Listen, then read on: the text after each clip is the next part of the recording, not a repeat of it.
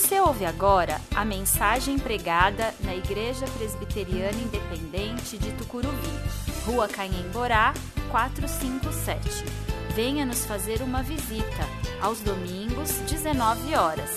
Temos estacionamento próprio e estamos a 800 metros da estação Tucuruvi, linha azul do metrô.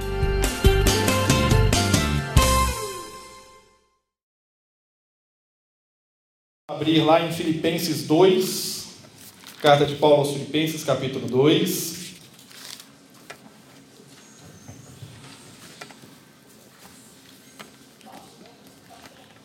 E nós vamos ler os quatro primeiros versículos.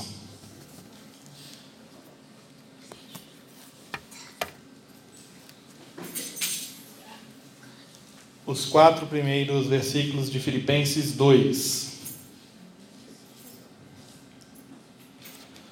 Há alguma motivação por estar em, em, Cristo? Há alguma consolação que vem do amor? Há alguma comunhão no Espírito? Há alguma compaixão e afeição?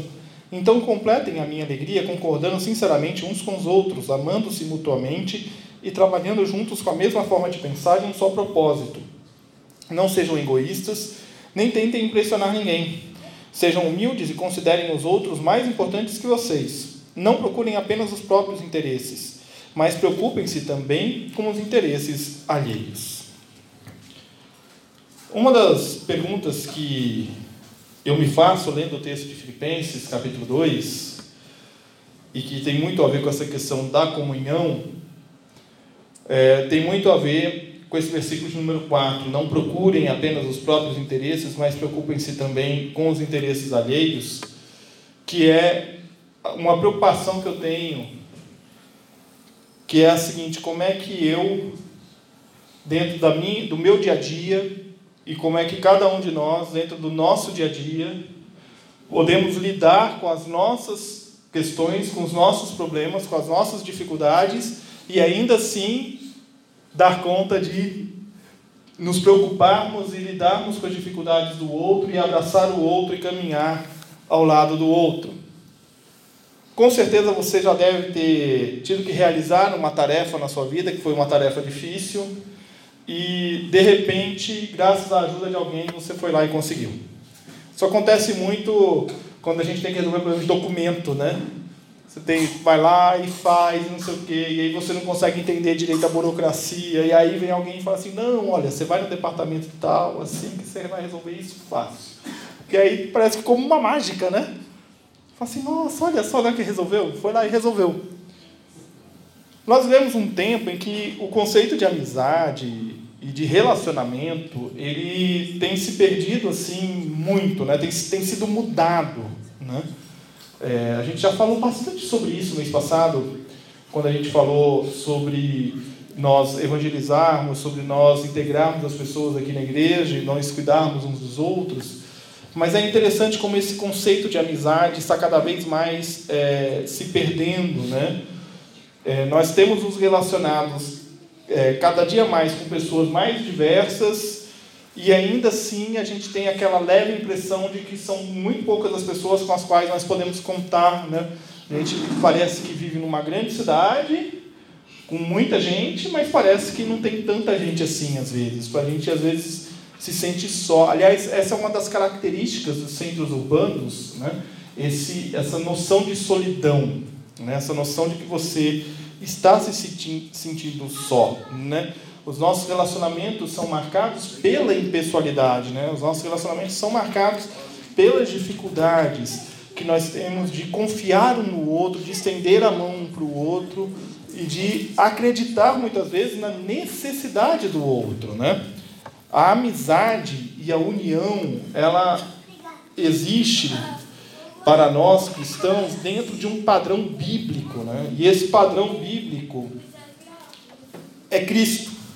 Há alguma motivação por estar em Cristo, alguma consolação que vem do amor, alguma comunhão no Espírito, alguma compaixão e afeição. Paulo está aqui questionando os filipenses, falando: olha, vocês têm vivido a vida, é, uma vida digna de acordo com as boas novas, então se vocês têm vivido isso, vocês têm experimentado essa motivação por estarem unidos em Cristo, completem a minha alegria e vivam de fato, né, concordando sinceramente uns com os outros, amando-se mutuamente. Né? Quando a gente fala em modelo de relacionamento, a gente tem que olhar muito para Cristo. Cristo ele nos mostra uma forma de viver é, a amizade, de viver em comunhão. Né? É, Jesus viveu os três anos do seu ministério aqui em contato direto com seus discípulos dia e noite. Né? Foram três anos de intensidade. E eram doze homens completamente diferentes, com histórias diferentes, com personalidades diferentes, com dificuldades diferentes, com visões políticas do mundo diferente, com visões acerca do reino de Deus diferentes, mas que conviviam ali naquele colégio apostólico e continuaram a conviver depois da ressurreição e ascensão do Senhor Jesus, e conviveu com eles ali com momentos de alegria, com momentos de tristeza, com momentos é, de tédio, com momentos de frustração, com momentos de grande contentamento, eles vivenciaram tudo. Né? Jesus se importou com aqueles homens, ensinou, aprendeu, conviveu com eles, cada momento dos três anos. Aceite sim, Nilton, obrigado. Cada momento dos três anos que eles estiveram juntos. Né? Nós precisamos olhar para esse exemplo de Jesus e aprender a dar valor né, e ter a consciência do que realmente importa nos nossos relacionamentos, né? dar o valor necessário. Né? É a mesma importância que nós damos aos nossos relacionamentos, seja na igreja, seja fora da igreja, é a importância que nós damos ao Evangelho. Né? A importância que eu dou. Obrigado, Nilton. A importância que eu dou para o meu relacionamento com a minha esposa, com os meus filhos, com os meus amigos, com as pessoas com quem eu convivo em ambiente de trabalho, aonde quer que eu esteja, a importância que eu dou para o meu relacionamento com essas pessoas, a importância que eu dou para o Evangelho, porque eu vivo o Evangelho a todo instante. Né? E, e isso se justifica por um simples fato. Né? Eu não tenho que ser egoísta, eu não tenho que tentar impressionar ninguém uma das coisas que o cristianismo faz na nossa vida é nós termos essa consciência de que nós não somos nada. Nós somos uns pecadores, indignos.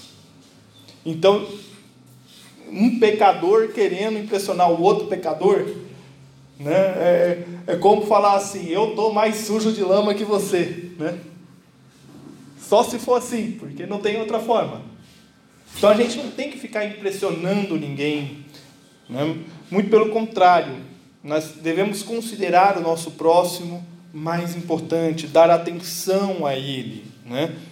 Dar atenção ao nosso próximo, amar o nosso próximo como a nós mesmos. Né? É, nós precisamos estar dispostos a criar vínculos de amizade. E isso leva tempo, isso exige confiança. Né? E é comum nós encontrarmos no meio cristão irmãos que reclamam né, é, da falta de comprometimento dos outros irmãos, da falta de apoio dos outros irmãos. E são pessoas que ainda não compreenderam que ser cristão é muito mais que seguir um conjunto de valores os valores existem, nós precisamos aprender sobre eles, nós precisamos conhecê-los, nós precisamos vivê-los.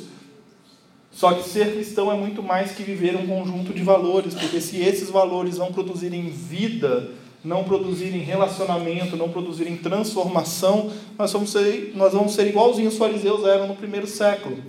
Profundos conhecedores da vontade de Deus, mas com prática zero. Nenhuma ou uma prática que mais afasta do que aproxima as pessoas. É? Então nós precisamos compreender o que é vivenciar a doutrina cristã. E isso tem a ver com parceria, isso tem a ver com amizade, com estar junto, com estar ao lado. Né? Se há alguém necessitado, todos estendem a mão.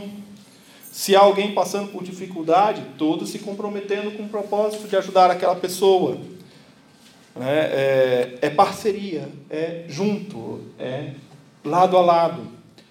Aí talvez a gente consiga vivenciar melhor o versículo 4, que é a minha grande inquietação. Né? Não procurem apenas os próprios interesses, mas preocupem-se também com os interesses alheios. Né?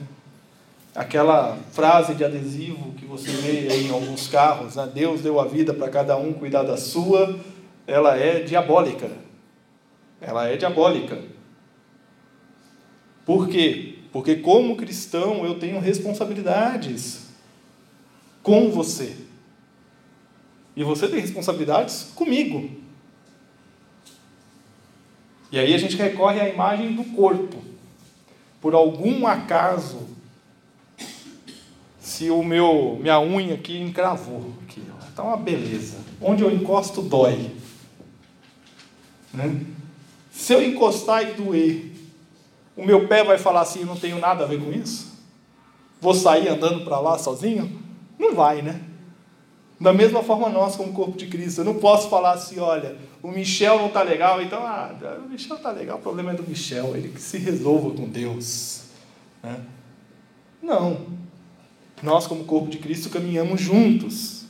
E você pode fazer muito para que a sua vida e a vida das pessoas ao seu redor seja melhor.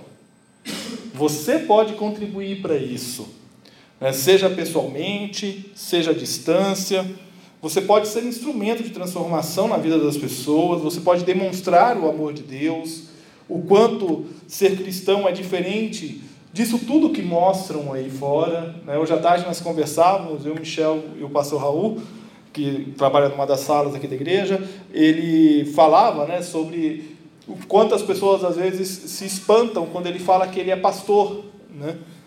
Que ele começa a conversar com as pessoas no metrô vindo para cá e outro dia ele estava conversando com um casal e aí conversa vai, conversa vem, conversa vai, conversa vem, daqui a pouco a pessoa vira para ele e fala, ah, o que, que você faz da vida? Ele fala, ah, eu sou pastor, diz que os dois deram um passo para trás, assim, olharam para ele, assim, pastor, como assim?